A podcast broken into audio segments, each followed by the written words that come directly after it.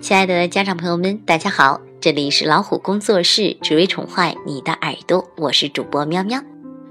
超声波成像技术已经显示啊，男性和女性胎儿都有吸吮手指的现象。虽然婴儿获得食物的吸吮反射对于他们的生存至关重要，但是正如弗洛伊德所认为的那样，婴儿也可以通过吸吮手指、橡皮奶头、乳头。或者其他适合塞入口中的东西，获得一种性欲上的满足。哎，这没有什么可惊奇的哦，因为口腔黏膜啊是有敏感性的。胎儿在妈妈的子宫里就有吸吮手指的现象，这说明人类在胚胎时期呢就能够通过吸吮手指给自己带来身心的愉悦。出生以后，婴儿依然是沿袭着这个方式来满足自己的情感需求。婴儿吸吮自己的手指、脚趾，或者是衣袖、玩具等等，来满足自己吸吮的欲望。在人类进化的数亿年间，对于人类的发展没有益处的结构和本能的行为都已经被一一淘汰了。比如，人类现在已经没有了尾巴，也不会全身长满毛发。进化中有益于人类发展的本能行为必然会被保存下来，比如吸吮手指的行为。从这个角度来看，儿童吸吮手指的行为，我们就不会狭隘地将这个行为定在不讲卫生的坏习惯的层面了。那么，吸吮手指给孩子带来的发展有哪些方面呢？第一个发展，性感觉的发展。婴儿吸吮自己的手指、脚趾。或者将整个小拳头放进口中搅和，哎，伴随这种行为呢，孩子会出现脸部皮肤和身体皮肤的发红、兴奋、握拳和全身紧张感。这种全身心的新快感啊，是个体成熟的性快感的组成部分呢。第二个发展呢是脱离恋母情感，在幼年时期，婴儿通过吸吮妈妈的乳房来获得全身心的新快感。当孩子通过吸吮自己的指头获得性快感，而不再依赖妈妈的乳房来获得性体验时，有利于孩子脱离恋母情感。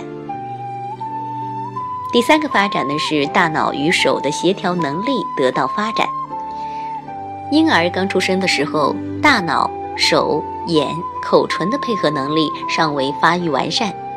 当婴儿有吸吮的欲望时，他们会积极地采取行动，让手指能够与嘴唇接触。这个过程中呢，大脑是不停地调整手与口唇的配合程度。在经历了艰难的过程之后，孩子才能够到达目标。这个看似简单的过程啊，孩子却经历了复杂的大脑工作机制，才能够得以完成。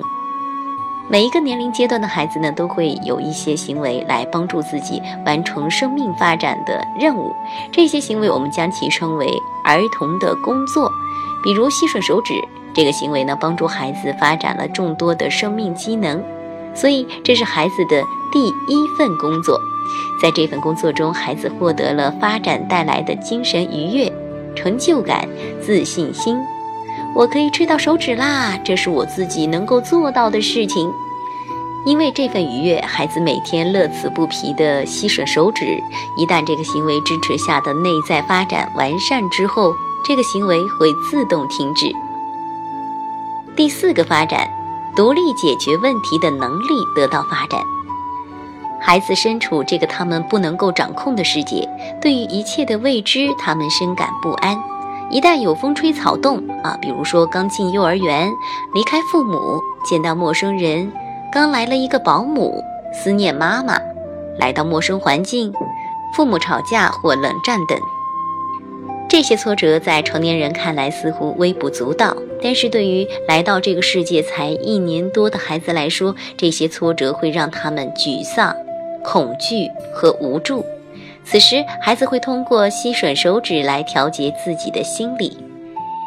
吸吮给孩子带来的身心愉悦，能够让孩子暂时的忘却恐惧和不安，使自己的心境变得平静和安宁，以积蓄能量，继续的应对这个世界带给他们的纷扰。对于幼儿来说，吸吮手指是他自我解决问题的一种方式。第五个发展。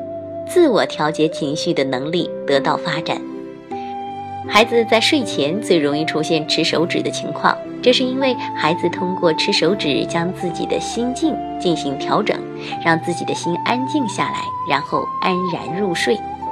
我们成年人在睡前呢，往往都有自己调节心境的方式，躺在床上看一本杂志啊，喝一杯清茶，看看报纸，听点轻音乐，聊聊天等等。这些行为呢，都是我们睡前的准备。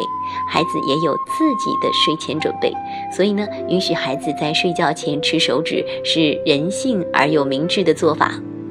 孩子在不断的学习如何成功的应对世界。幼年时期用吸吮手指的方式来处理自己的情感，并不意味着他们会永远这样。随着成长，他们会用更加成熟的方式来处理自己的情感，而放弃吸吮手指这种幼稚的行为。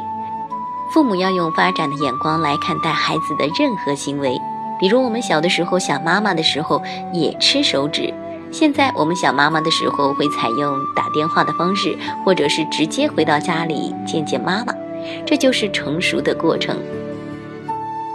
好啦，以上这篇吸吮手指为孩子带来的发展，是出自著名的青少年性健康教育专家胡平老师写的著作《善解童真》。